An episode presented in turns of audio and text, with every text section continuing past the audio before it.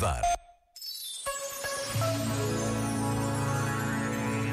À pergunta o que é o diálogo, respondeu o sociólogo Zygmunt Bauman: ensinar a aprender. O oposto das conversas normais que dividem as pessoas. Entrar em diálogo significa superar o umbral do espelho, ensinar a aprender a enriquecer-se pela diversidade do outro. Diferentemente dos seminários académicos, dos debates públicos ou do tagarelar da guerrilha, no diálogo não há perdedores, mas só vencedores. Já agora, vale a pena pensar nisto. Este momento está disponível em podcast no site e na.